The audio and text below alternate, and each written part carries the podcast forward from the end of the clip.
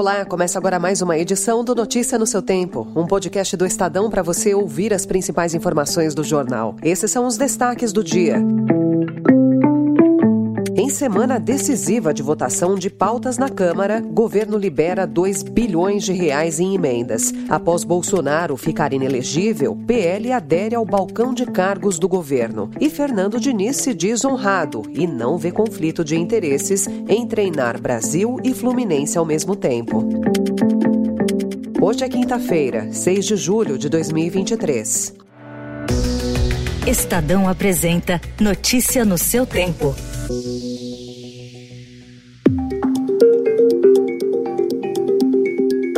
Apenas na primeira semana de julho, no auge das negociações para aprovação de uma pauta que inclui a reforma tributária, o novo arcabouço fiscal e o projeto que altera o Conselho Administrativo de Recursos Fiscais, o CARF, o governo empenhou mais de 2 bilhões de reais em emendas parlamentares. A maior parte das liberações se concentra nas emendas de bancada, que são de execução obrigatória, mas as conversas passam ainda por pedido da bancada ruralista de 2 bilhões de reais extras para o Plano Safra. Parlamentares parlamentares também miram cerca de 9 bilhões de reais em antigas emendas de relator, que sobraram do governo Bolsonaro e vêm sendo pagas aos poucos, gerando insatisfação. Até agora, o maior entrave para o executivo é o projeto que recria o voto de qualidade do CARF, pelo qual o voto de desempate em julgamentos caberia à própria Receita.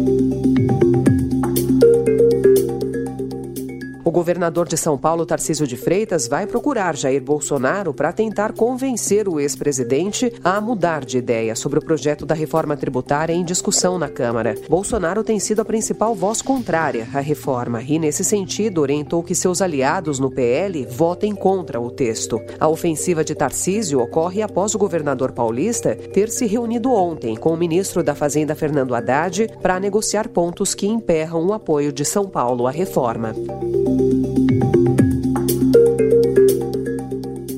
Com o presidente Jair Bolsonaro inelegível, o PL começou a participar da distribuição de cargos no governo Lula. O presidente nacional do partido, Valdemar Costa Neto, liberou parlamentares da bancada para negociarem com o Palácio do Planalto, enquanto a ala bolsonarista faz a oposição mais radical. O partido já emplacou um aliado no Departamento Nacional de Infraestrutura de Transportes, o DENIT. Lula indicou o engenheiro Fábio Pessoa da Silva Nunes para a diretoria de infraestrutura rodoviária que é uma das mais importantes do órgão e cobiçada pelos políticos. O presidente Lula disse ontem que a ministra da Saúde, Nízia Trindade, pode ficar tranquila sobre a sua permanência no cargo. Eu fiz questão de ligar para a Nízia porque eu ia viajar para fora do Brasil. Eu disse, Nízia, vá dormir e acorde tranquilo, porque o Ministério da Saúde é do Lula foi escolhido por mim e ficará até quando eu quiser. E eu não tenho dúvida, eu tive muita sorte com os meus ministros da saúde. Todos eles foram extraordinários, mas precisou uma mulher para fazer mais e fazer melhor do que todos nós fomos capazes de fazer. O Centrão cobiça mais espaço no governo e mira a pasta da saúde, que é dona de um orçamento de 188 bilhões de reais. Presidente interino do Instituto Nacional do Seguro Social, Glauco Fonseca Van Burg, foi exonerado do cargo ontem pelo governo Lula. Quem vai assumir o comando do INSS é Alessandro Antônio Stefanuto, então diretor de Orçamento, Finanças e Logística do órgão. Van Burg ficou cinco meses à frente do INSS após ser nomeado pelo ministro da Previdência Social, Carlos Lupe. Servidor de carreira, ele é suspeito de promover uma farra de passagens na chefia do INSS.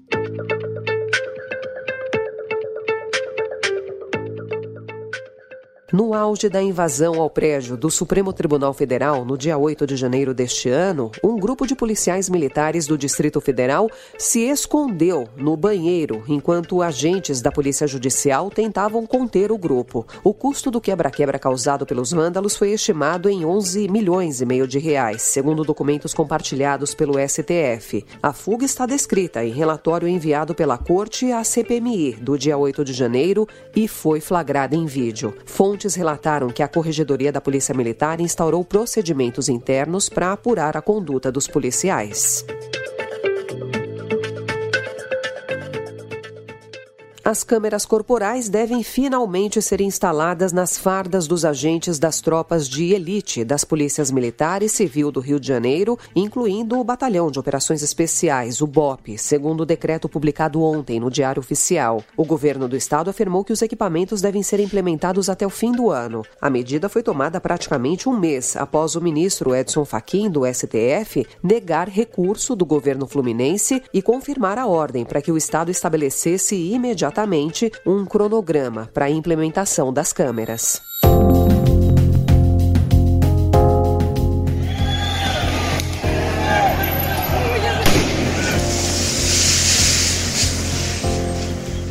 Na França, o presidente Emmanuel Macron está sob fogo cerrado de ativistas, especialistas e opositores por sugerir a suspensão das redes sociais em caso de protestos. Ontem, diante das críticas, o governo francês modulou o discurso e defendeu a derrubada de algumas funções das plataformas sem aplicar um apagão geral. Il y a une instrumentalisation inacceptable de la mort d'un adolescent que nous déplorons tous, alors que la période devrait être au recueillement et au respect.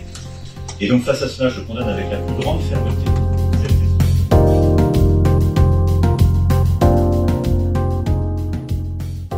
Notícia no seu tempo. Atlético Mineiro do Brasil. Atlético Mineiro campeão em 2013, ou seja, agora dia 24 de julho, o título completa 10 anos. Palmeiras do Brasil. Opa. Palmeiras entonces será el rival de Atlético Mineiro.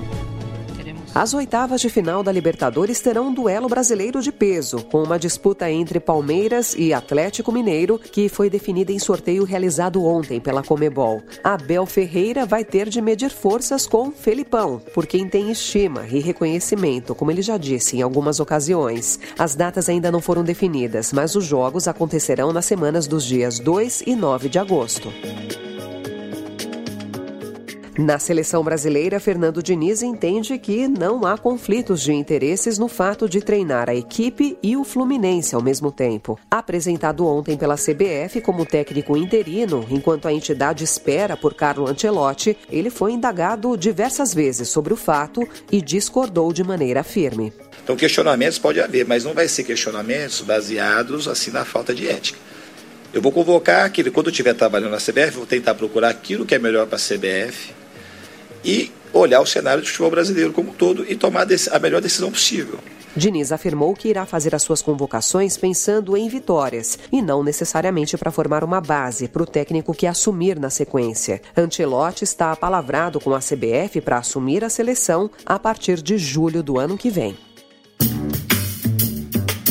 Essa foi mais uma edição do Notícia no seu tempo, com apresentação e roteiro de Alessandra Romano, produção e finalização de Felipe Caldo. O editor de núcleo de áudio é Manuel Bonfim. Obrigada pela sua escuta até aqui e até amanhã. Você ouviu Notícia no seu tempo.